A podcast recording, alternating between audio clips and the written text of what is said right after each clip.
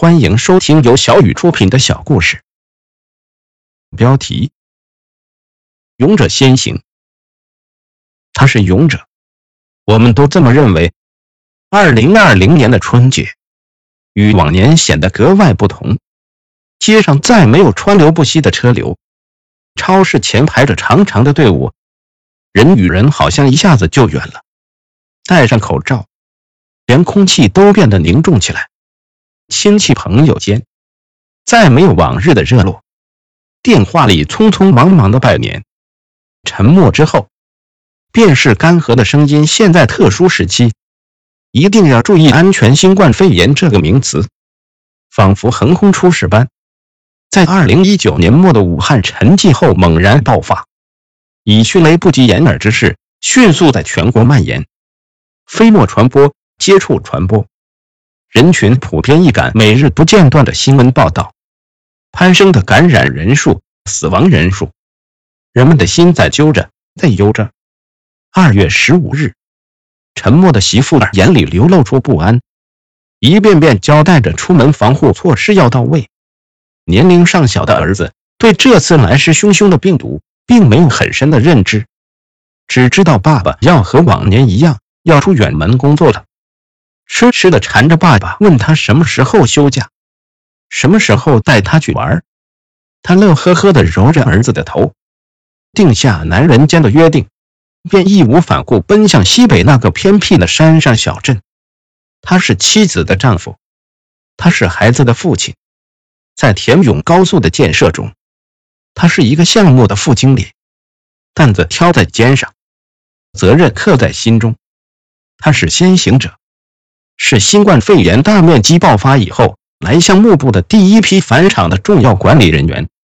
到达项目是作为项目副经理的他，与疫情斗争的开始。在项目部自行隔离的十四天中，他从未停止工作。人员返程如何管控？如何管理返岗人员？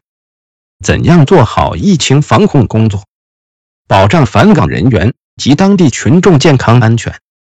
平稳有序推进项目复工复产，都是田勇项目所要面临的一系列考题。在项目经理康永的安排下，他积极联系县交通局、卫健局等部门，协调酒精和八四消毒液等防疫物资，为下一步人员安全进场做好准备。组织现行开工人员进场。由于项目部劳务人员多为外省人员。为了保证人员安全以及工程顺利复工，组织协调当地劳务人员先行进场小范围作业，密切关注疫情情况，随时把最新消息报告项目经理康勇，为他的决策提供最可靠的信息。组织做好员工隔离工作，联系庆城县疾控中心，并组织进场人员进行核酸检测，以保证进场人员的健康安全。前期工作是繁复的，要高度谨慎，做好应急处理工作。紧绷的精神状态，自他进场以来，从未有片刻松懈。吴本勇，我本勇敢，走在战役一线的他，从未辜负他的名字。记得我们刚入职没多久，我便知道项目有一个叫吴本勇的人，负责隧道施工管理相关事宜，大家都亲切地叫他吴哥。我声明，当时人名和脸我都没对上，完全是被动式输入。同行的小伙伴化身小迷弟，总喋喋不休地提及吴哥，听得多了，便也知道了他。我们办公室离得很近，经常见面，但我平时跟着李书记学习劳资相关东西，业务上几乎没有交叉。平时遇见了就打个招呼，问声好。仅此而已。转折点是在甘肃天气转凉，领导考虑我坐的地方冷，便安排我暂时搬到吴哥办公室，并坐在他对面，才有了进一步了解的机会。项目上的人性格都大大咧咧，带着东北人特有的直爽，他也不例外。办公室里经常接待劳务队的人，或是交代隧道的同事相关任务负责事项。有时工作做得不到位，本来大嗓门的他生气起来，又不自觉的高了八度，显得气势汹汹。但是事情一解决，就又如春风细雨般的温和下来。大家一起聊了天，开开玩笑，办公室里不时传出一阵笑声。即使工作上有摩擦，但是不影响感情。他一向对事不对人，工作时是同事，生活里就是兄弟。我以为他平日里喜动不喜静，但在办公室没什么人时，他又变得寡言起来。工程进度如何？怎样安排下一步工作？沉默的时间里，他也不停止思考，时而看看工程图，时而打给隧道那边安排事情。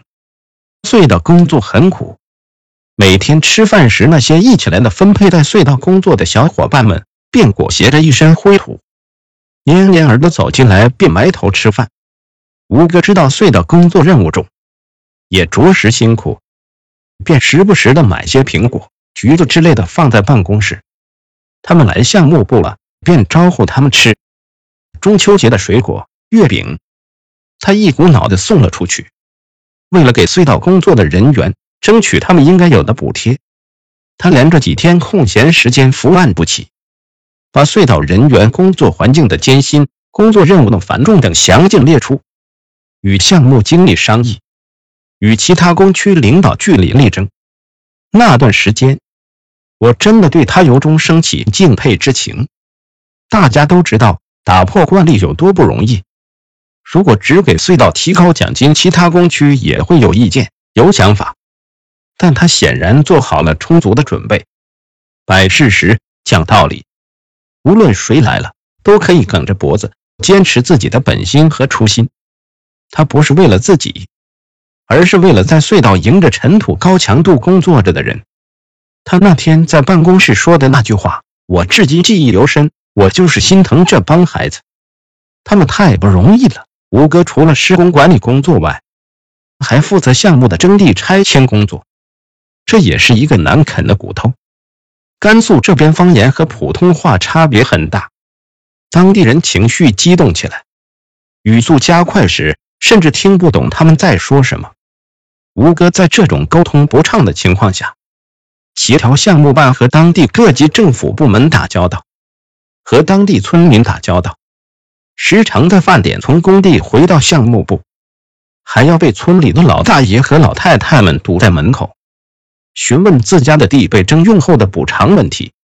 有时来找吴哥的村民们情绪上来，根本就不接受拆迁政策的规定，直接越过当地政府找到项目部。乌泱泱的一群人围着吴哥，你一言我一语的自顾的说着，声音一个赛一个大。有时等我们吃完了饭，战场已经从项目部门口转进了办公室。吴哥自有自己行事的一套，人多了，就要求村民们派出一个代表和他谈，阐明诉求。如果大家只会在吵嚷，他就不再发言冷处理。有沟通的意向后，他就耐心倾听，什么事该找谁解决，他指得明明白白的。如果他可以提供什么帮助，就积极帮忙解决。整个高楼镇的人，谁是哪家的，家里办什么事儿，他门儿清。在某种意义上，吴哥架起了项目和当地村民沟通的桥梁，出色的完成了整个项目十四处总计五百多亩的临时用地征收工作以及红线征地工作。他是我们心中的引以为豪的老大哥。是我们做人做事的最好标杆，他是千千万万工程人的缩影，是铁道兵精神的践行者，无所畏惧，有所作为，正是他做人做事的行为准则。他是一名真正的勇者，在工地上挥洒了青春，抛了热血，保持着一颗赤子之心，留下先行者璀璨的印记。我坚信，总有一天。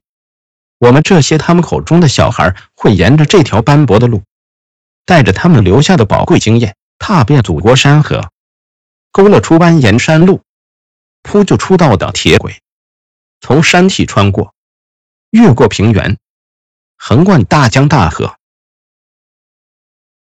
故事到这里就结束了。如果大家喜欢的话，可以点个订阅。故事每天更新，下一期再会，再见。